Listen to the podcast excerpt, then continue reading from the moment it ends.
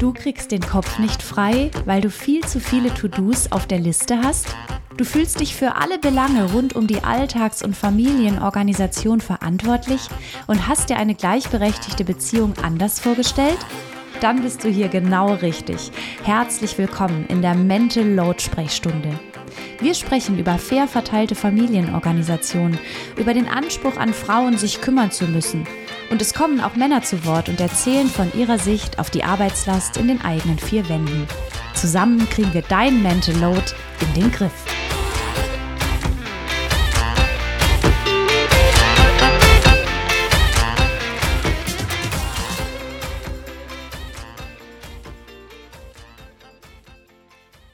Für diese Mental Load Sprechstunde habe ich mit Isabel Prophet gesprochen. Sie ist Journalistin, unter anderem für den Business Insider. Sie hat Bücher geschrieben und sie hat den Podcast Rush Hour gelassen, unabhängig, selbstbestimmt. Ganz aktuell ist ihr neues Buch erschienen, das Elternzeitbuch. Und wir haben heute darüber gesprochen, wie schwer es manchmal ist, als Mutter oder Vater Zeit für sich zu finden und wie unglaublich wichtig gleichzeitig gleichzeitig. Warum ist Selbstmanagement ein ganz wichtiger Faktor, um ganz gut durch die Elternzeit zu kommen?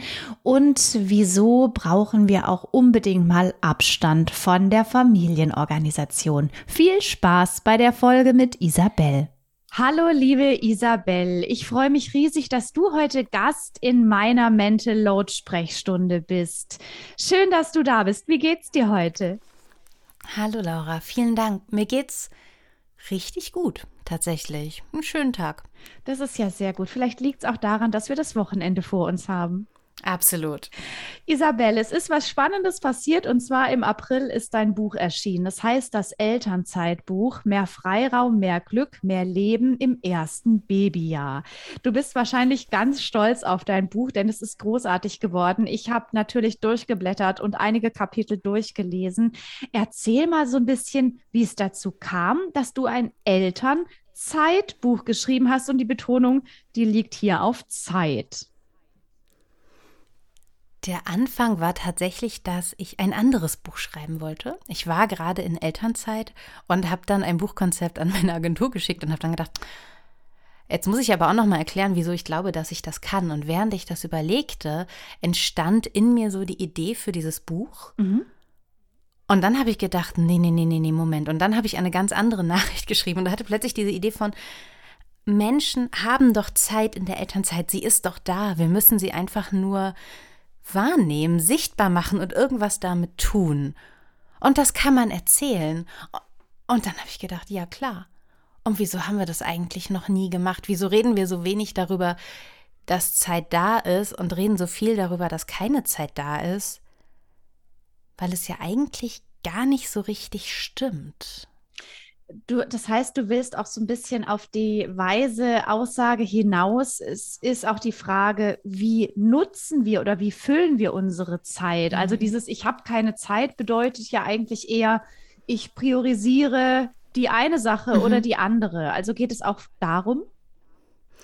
Keine Zeit haben ist ja so ein bisschen Gewohnheit und bekommt sehr viel Anerkennung. Ich mag die Idee, dass man Zeit so für sich gestaltet, weil du musst sie ja eigentlich die gar nicht die ganze Zeit nutzen, gerade in der Elternzeit, wenn man ja in der Regel nicht, die meisten Menschen müssen nicht arbeiten, sondern haben eine bestimmte Zahl von Aufgaben im Haus und in der Familie, ja. Aber es gibt ja auch noch die Zeit darüber hinaus. Und die Frage ist, was mache ich damit und wie viel Einfluss nehme ich aktiv darauf, was, wie ich wie ich diese Zeit verbringe. Und deshalb mag ich Gestaltung, weil du kannst dich ins Bett legen und dir die Decke angucken und an was Schönes denken und es ist völlig okay. Nutzen klingt so ein bisschen, als müsste ich irgendwas gesellschaftlich akzeptiertes oder anerkanntes damit tun, ist aber nicht so. Ist ja deine Zeit. Stimmt, das ist schon mal, glaube ich, ein, ein ganz wichtiger Aspekt, denn wir sind es gewohnt, wie du auch anfangs schon gesagt hast, in unserer schnelllebigen, kapitalistisch geprägten Gesellschaft Zeit zu nutzen, also so effektiv und äh, mm. möglichst viel zu arbeiten, möglichst viel To-Dos abzureißen, also möglichst ähm, viel zu produzieren, in welcher Hinsicht auch immer. Und das ist vielleicht auch mal wirklich ein ganz anderer Gedanke. Ich muss nicht immer produzieren. Ich kann die Zeit so verwenden, wie ich will will. Und es reicht eben auch manchmal einfach nur im Bett zu liegen und an die Decke zu gucken. Ja. Und es führt uns sofort, sofort zum Mental Load, weil das Gehirn in dieser Zeit, in der wir gefühlt nichts tun, weiterarbeitet, es verarbeitet, es sortiert Dinge ein, es weist Erlebnissen eine Bedeutung zu, die groß oder klein sein kann und lässt uns so ein bisschen Sachen emotional einordnen und verarbeiten. Und wenn wir die Zeit aber immer mit irgendwas füllen, mit Input, mit Aufgaben, vielleicht sogar mit künstlichen Aufgaben, das gibt's, wenn wir ehrlich zu uns sind, dann gibt es das mhm. durchaus. Wir machen etwas, weil wir uns beschäftigt fühlen und die Beschäftigung, das Gefühl der Beschäftigung ist ja nicht weg, sobald die Aufgaben weg sind. Und dann schafft man sich so ein bisschen was. Und in all dieser Zeit ist das Gehirn abgelenkt von dem, was ist. Und das ist eigentlich kein natürlicher Zustand, sondern der natürliche Zustand eines Menschen ist, es gibt Zeit, Dinge zu verarbeiten. Und das hilft uns, uns besser zu fühlen. Das ist so unglaublich wichtig im Familienalltag, gerade wenn man gerade erst damit anfängt, was ja bei mir auch so war, dass wir die Dinge verarbeiten, emotional. Also das, die Zeit brauchen wir. Und das bedeutet, ähm, das bedeutet dieses ähm, einfach mal nichts tun. Und wir fühlen uns dann aber schuldig, können wir vielleicht noch später darüber sprechen, mhm. warum.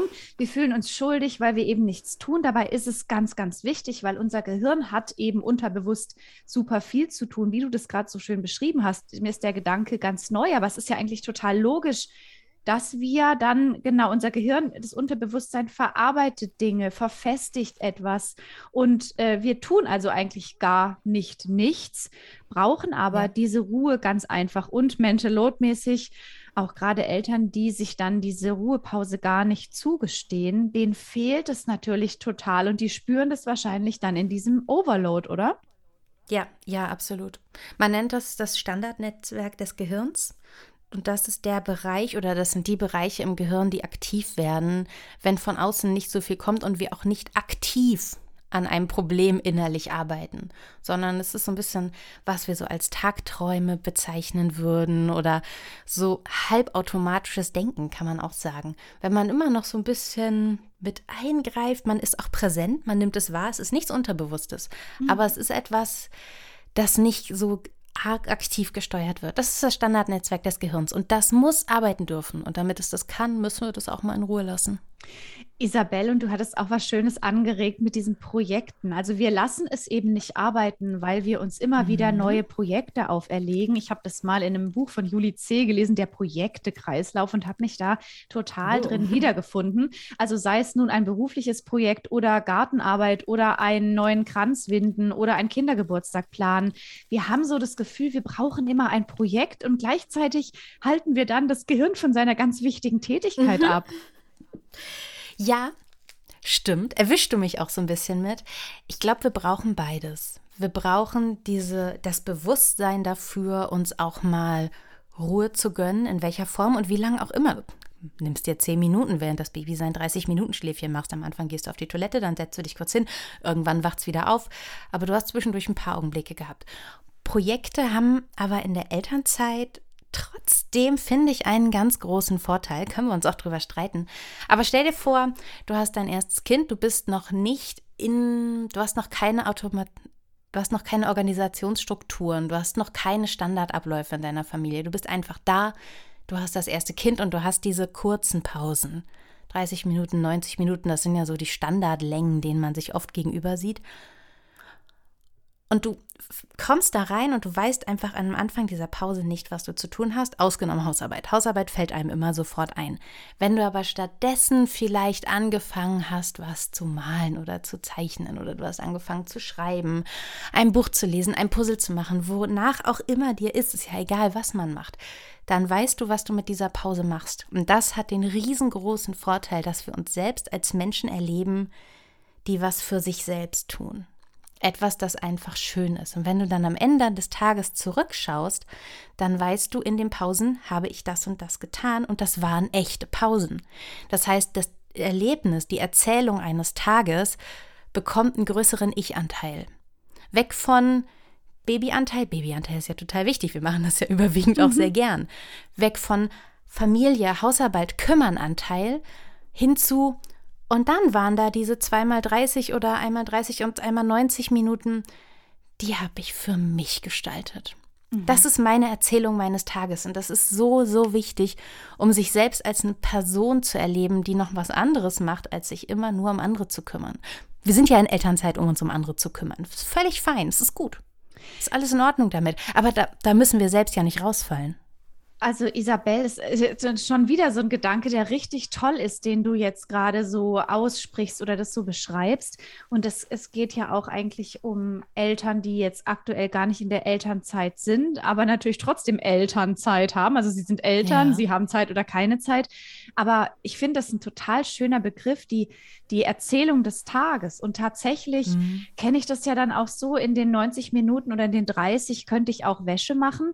Aber wenn ich überlege, zu, in welchen, zu welchem Moment werde ich immer mal wieder zurückdenken. Zum Beispiel, wie ich im Wohnzimmer ganz entspannt bei einer Tasse Kaffee ein Puzzle gemacht habe. Vielleicht ja. wird sich dieser Moment in mein Herz einbrennen und ich werde noch Jahre später überlegen, ah, damals in der Elternzeit, dieses Puzzle machen am Mittag, das hat mir gut getan. Ja.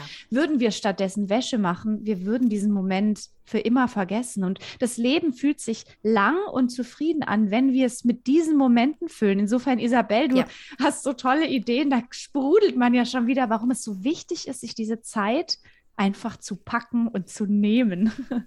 Ja, es ist das Selbstbild, das wir damit gestalten. Nach eigener Entscheidung. Mhm. Und wenn wir ehrlich sind, ist auch Hausarbeit oft eine Entscheidung. Zumindest das Wann. Mhm. Wenn ich jetzt sage, ich muss an einem Tag X zwei Waschmaschinen waschen. Das eine ist die weiße Heißwäsche, weil ganz viel ist dreckig und das andere ist die schwarze Buntwäsche, sonst haben wir keine T-Shirts. So. Das kannst du zu verschiedenen Zeiten tun. Du kannst es tun, während du dich eigentlich ausruhen könntest, während du ein Buch lesen könntest, was auch immer. Oder du kannst es zu einer Zeit machen, in der es dir weniger nimmt. Mhm. Weil den Kindern ist das in der Regel völlig Latte, ob du mal kurz eine Waschmaschine anstellst. Oder die machen sogar mit und packen, wenn sie äh, entsprechend schon laufen können, können sogar mhm. die Wäsche dann in, in, die, in, den, in, in den, wie heißt es, die Trommel stopfen. Genau. Ja, ganz genau. Aber der Unterschied ist ja so, also wir haben eigentlich in der Handlung haben wir nur eine Kleinigkeit, die wir verändern, nämlich wir nehmen es aus der Freizeit raus, hin in, in eine Familienzeit, der wir dadurch aber nicht schaden. Der Unterschied für, die, für das Ich, für die handelnde Person, in der Regel die Mutter oder der Vater, ist das was ganz anderes. Weil dann nämlich dann in dem Moment ist so Zeit geschaffen, freie Zeit. Mhm. Und das ist so wichtig. Ich äh, möchte dich mal was noch aus dem Buch fragen. Was ja. ist denn ähm, zum Beispiel eine Kleinscheißzeit? Mir hat dieser Begriff sehr gut gefallen. Könntest du den vielleicht in diesem Zusammenhang äh, mal erklären und hat auch das Wäschewaschen ja. damit zu tun? Für mich hat das Wäschewaschen damit nichts zu tun, weil ich finde, bei Kleinscheißzeit muss man sich konzentrieren. Kennst du diesen Ratschlag, dass man aus, aus, der, ähm, aus der Arbeitsorganisation alles, was weniger dauert als zwei Minuten, immer sofort erledigen? Mhm. Ich finde das so schlimm, wenn ich immer alles machen würde, was weniger als zwei Minuten dauert. Weißt du, wie meine Arbeitstage dann wären? Ich muss mich auf meine Arbeit konzentrieren. Und wenn ich mit meiner Familie zusammen bin, dann will ich auch nicht alles, was weniger als zwei Minuten dauert, sofort erledigen denn dann wäre ich ja total zerhackt in meinem Alltag. Mhm. Also nehme ich mir alles, was so ist, eine Rechnung bezahlen, eine, eine Mini-E-Mail, die ich vielleicht schreiben muss, weil jemand eine kleine Frage an mich hat. Diese ganzen kleinen Mini-Dinge, die sammle ich, es einfach auf den Zettel schreiben, ist ja gar nichts Großes. Mhm. Und wenn ich Dinge, wenn ich eine Zeit habe, okay, ich muss jetzt was machen oder das wird jetzt dringend, setze ich mich morgens hin, mache das in 10 Minuten oder in 15, je nachdem, wie viel sich halt angesammelt hat. Das ist eine kurze, konzentrierte Zeit und habe dann in einem Rutsch ganz viel erledigt. Also drei Überweisungen gemacht, ähm, zwei von diesen E-Mails geschrieben, was auch immer in einem Alltag dann anfällt. Die Dinge sind weg. Ich kann in dieser Zeit auch einfach meinem Partner sagen, pass auf, ich mache jetzt mal ein paar Dinge für uns. Lasst mich mal kurz 15 Minuten in Ruhe oder 10 die Sachen sind erledigt, sie sind raus, sie haben mich im Alltag nicht unterbrochen und dadurch, dass ich sie aufgeschrieben habe, kann ich mich auch darauf verlassen, dass sie nicht vergessen werden. Das heißt, in der Zwischenzeit muss ich nicht dran denken. Und deshalb finde ich diese Kleinscheißzeit so unglaublich wichtig, weil es ja eine Art ist, Dinge schneller wegzukriegen, als wenn man sie in den Alltag einstreut. Weil wenn du im Alltag eine Rechnung bezahlst, dann checkst du danach deine E-Mails, dann bist du dann auf Social Media und dann liest du noch kurz die Nachrichten was hast du damit erreicht? Einfach gar nichts. Ähm, super Idee, Isabel. Das werde ich direkt übernehmen. Und kannst du vielleicht noch ganz konkret sagen, wie schreibst du dir die Kleinscheißaufgaben auf? Hast du da ein ähm, digitales Tool oder hast du ein Notizbuch? Ich habe es tatsächlich in einem Buch, aber eine sehr gute Freundin von mir macht es komplett digital. Ich glaube, die Frage ist, was nutzt du wirklich? Das muss man vielleicht auch ein bisschen für sich selbst ausprobieren. Ich habe immer schon Notizbücher gehabt. Aktuell habe ich einen Kalender, der tatsächlich, so klein es klingt, auf einer Seite eine Wochenansicht hat und immer auf der gegenüberliegenden Seite eine Notizansicht. Das funktioniert für mich ganz gut. Da werfe ich die Dinge rein und wenn sie erledigt sind, streiche ich sie ab. Mm, dann gibt es ja auch zum Beispiel noch diese Kalender, die eine Wochenansicht auf einer Doppelseite haben. Das hatte ich, als ich in Elternzeit war. Das hat für mich besser funktioniert das muss man, glaube ich, testen, was man wirklich nutzt. Weil mhm. der Punkt ist immer, wenn du das schönste digitale System hast, es aber nicht wirklich nutzt, dann bringt es dir ja nichts. Wenn du ein Notizbuch hast, es aber nie griffbereit hast, weil du vielleicht auch viel unterwegs bist und es ein großes Buch ist, dann bringt dir das auch nichts. Ausprobieren. Und Isabel, wenn wir jetzt gerade schon beim Thema Organisation sind, es geht um Organisation und auch Elternzeit. Wieso ist es auch wichtig, in der Elternzeit Zeit ein Stück weit zu organisieren, weil ähm, ich vermute mal, dass es sonst auch daran liegt, dass wir uns so verlieren in der Zeit. Also ist mhm. es sinnvoll, Zeit auch in der Elternzeit darzustellen, im Kalender sich ähm, Aufgaben reinzusetzen oder wie würdest du es empfehlen? Ich habe es ein bisschen schon gemacht, aber weniger jetzt als zum Beispiel in meinem Arbeitsalltag. Ich glaube, die Frage ist, wie viel hat eine Person in der Elternzeit zu organisieren? Wie viel ist da, was so ein bisschen von außen kommt? Weil erstmal hast du ja die Einheit Elternteil in Elternzeit und Baby. Mhm. Die zwei sind da. Und da finde ich, wird was anderes spannender als die Termine. Weil wenn du einmal in der Woche zur Krabbelgruppe gehst und vielleicht dann noch ab und zu einen Arzttermin hast, das schreibt man sich zwar auf, das verlangt aber ja in dem Sinne nicht so viel Organisation.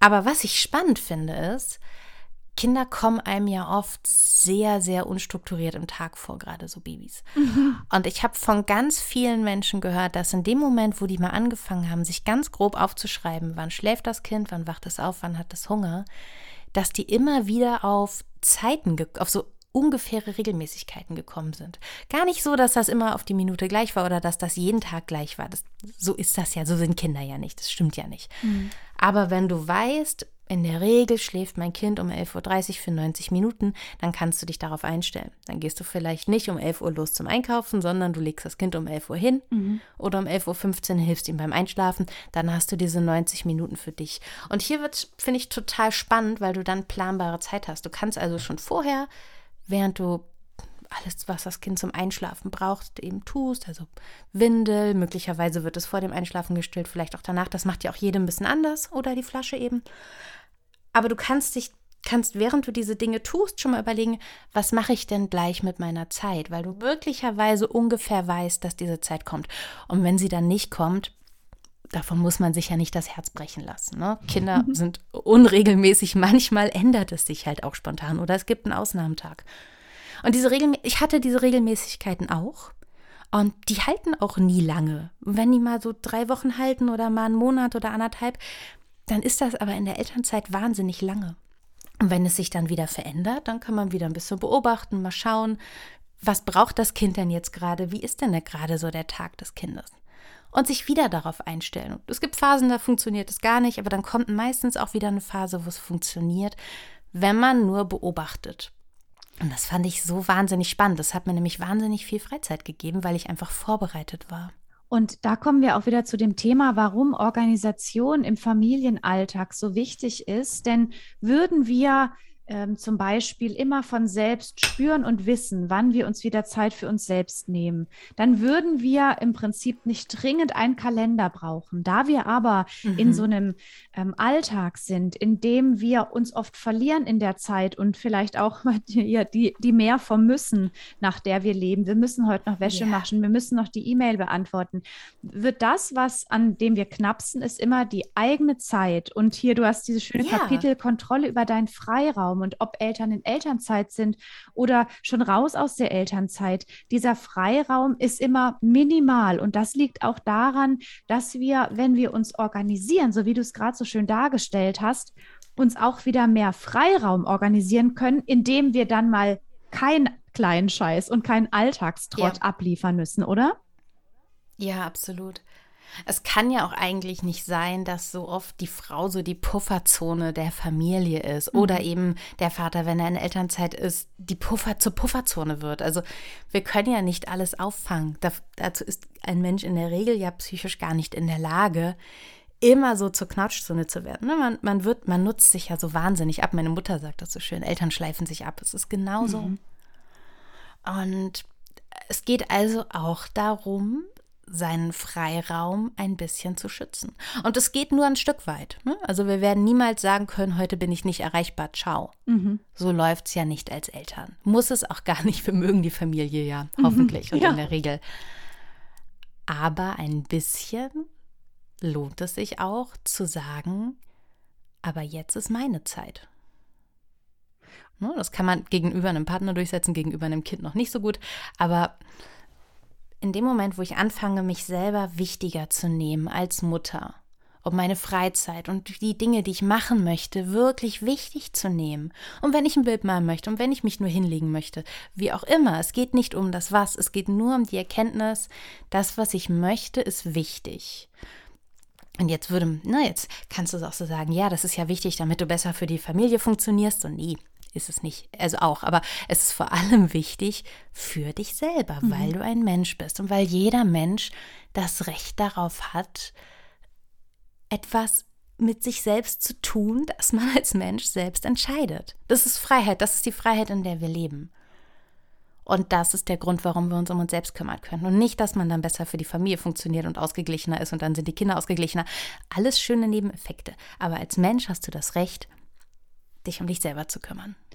Und es kostet nichts. Es geht nicht darum, dafür andere zu vernachlässigen. Das ist einfach nicht der Punkt. Es geht nur darum, die Räume zu finden, in denen das geht.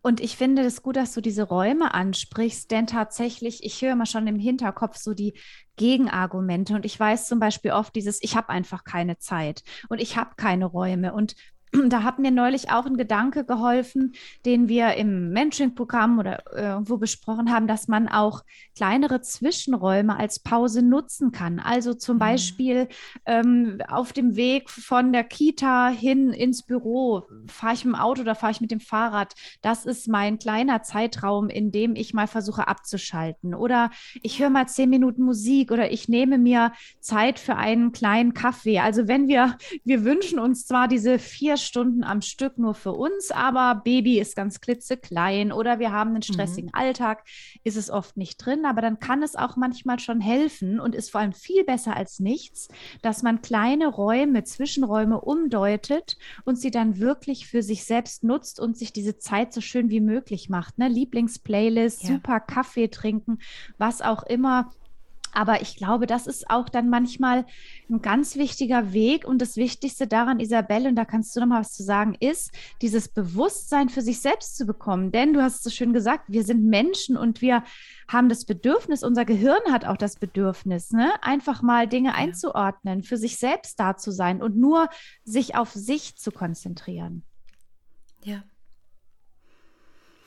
Und wie fällt dir das in deinem Alltag schwer oder leicht? Denn äh, du bist jetzt raus aus der Elternzeit und ähm, ja. bist wieder ähm, voll im Beruf drin wahrscheinlich.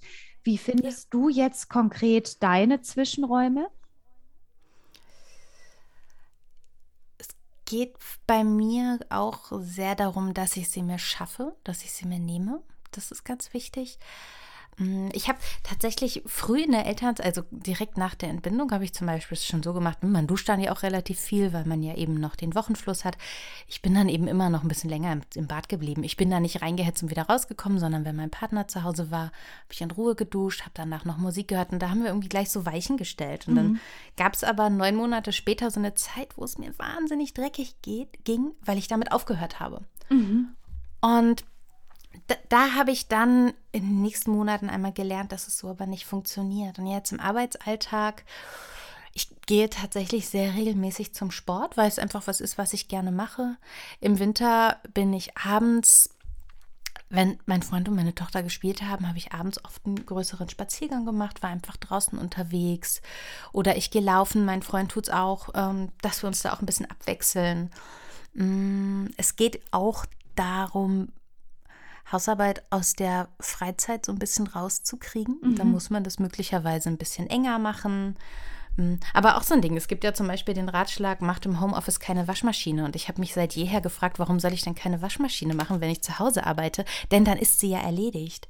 Und ob ich jetzt, wie man früher rauchen ging, oder ob ich jetzt eine Waschmaschine anstelle und eine Stunde später mal für 15 Minuten Wäsche aufhänge, den Kopf dabei freikriege, möglicherweise mit etwas mehr Distanz über meine Arbeit nachdenke, das ist ja eher ganz gut. Das schadet der Arbeit ja nicht, das nutzt ihr und die Wäsche ist erledigt. So, das kann man machen, wenn man im Homeoffice ist. Wenn man nicht im Homeoffice ist, muss man einfach, glaube ich, es geht auch darum, Lösungen zu entwickeln. Also wie kriege ich das so hin, dass es meine Freizeit weniger belastet? Ich muss nicht im Haus bleiben, während die Waschmaschine sich dreht. Ich kann laufen gehen. Mhm. Oder ich spreche mich ab mit meinem, äh, mit meinem Partner oder meiner Partnerin. Ich spreche mich vielleicht auch mal mit Menschen aus der Nachbarschaft ab.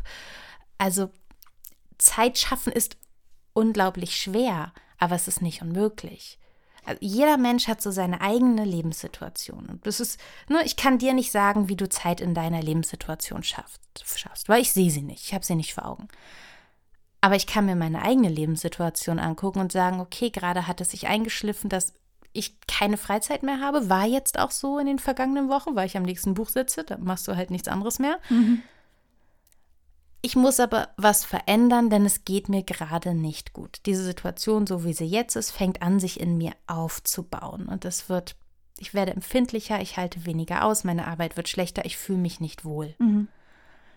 Also suche ich die Stellen, an denen ich was verändern kann. Und das ist für alle Menschen nicht offensichtlich, aber man gewöhnt sich auch daran und man findet man diese Stellen leichter. Aber es ist, es ist Arbeit. Aber es ist ganz schwer zu sagen, hier ist eine Liste mit Dingen. So funktioniert es nicht. Ganz genau. Es hat übrigens die Psychologin Stefanie Mädel auch in meiner Mentoring-Stunde gesagt, es gibt immer eine Stellschraube. Und manchmal ist die klitzeklein tatsächlich. Die ist nicht immer super sichtbar und sie ist vielleicht auch nicht so groß, wie wir sie gerne hätten. Aber klitzekleine Stellschrauben gibt es immer so ein bisschen. Und die haben auch manchmal, und das merke ich immer, sehr viel damit zu tun, dass man auch an sich selbst arbeiten muss. Ich gebe nur so ein Beispiel. Wir haben immer das Gefühl, gerade als Frau, als Mutter muss ich immer für andere da sein und mal diesen mhm. Gedanken zu hinterfragen oder mal zu hinterfragen, wem hilft es, wenn ich zwar die To-Do-Listen abgearbeitet habe, aber unglaublich gestresst und vielleicht sogar müde und erschöpft bin bis hin zu ähm, Burnout und Co. Also ja. es ist doch auch ganz viel Arbeit mit sich selbst, die macht manchmal nicht viel Spaß, denn wir erkennen, dass auch wir so in bestimmten Mustern handeln und die zu verändern ist oft der größte Hebel und die größte Stellschraube. Und es tut aber auch manchmal ein bisschen weh, weil man ganz, ganz tief in sich bohren muss. Also was sind meine Glaubenssätze? Woher kommen die? Und mhm. warum habe ich Schuldgefühle, wenn ich eine halbe Stunde laufen gehe? Isabel, noch mal ein ganz wichtiger Punkt zum Schluss. Du hast jetzt oft gesagt, du gehst eine halbe Stunde laufen. Was antwortest du, wenn, wenn Fra gerade Frauen sich diese Zeit nicht, sie vielleicht sich nehmen könnten, aber es schwer schaffen, weil sie das Gefühl haben, sie dürfen es sich nicht zugestehen?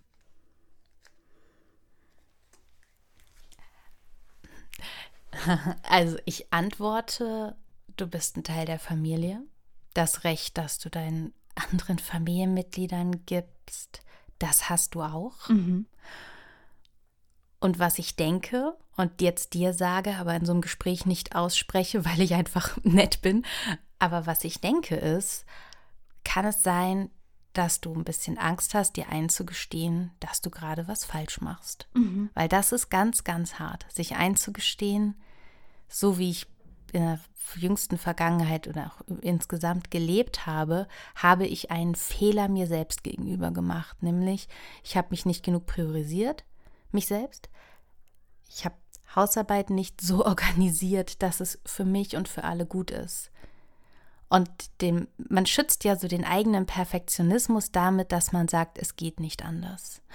Und wenn man anfängt, sich zu überlegen, es geht doch anders, dann muss man diesen, diese Unausweichlichkeit als Fehler anerkennen.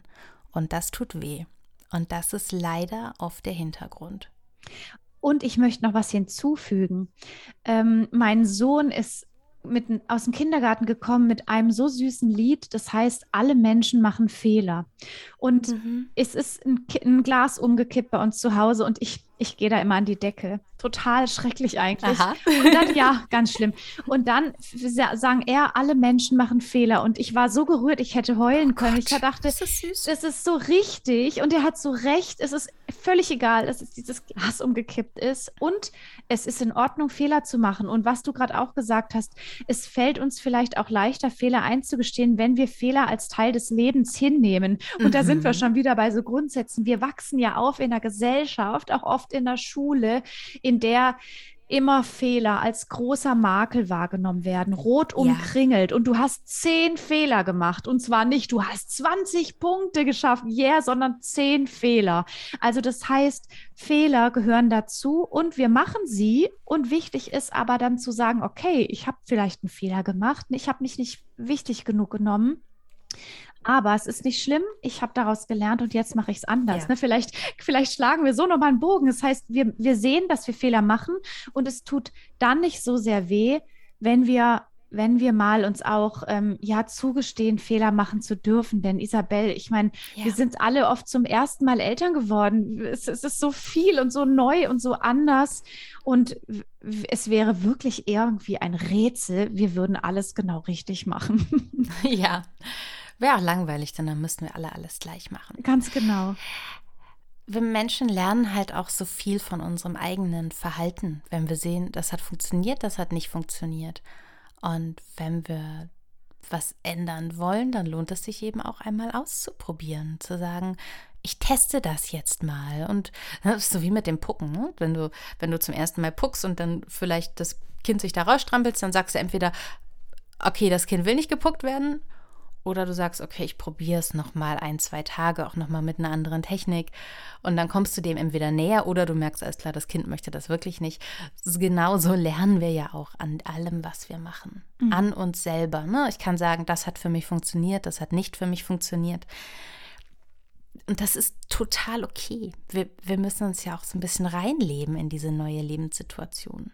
Und ich hatte so oft den Gedanken, oh, das bleibt jetzt so und das ist sehr unangenehm. Aber nichts bleibt ja jemals so, wie es gerade ist. Es wird anders und man wächst daran, man wird stärker und das ist ja auch schön.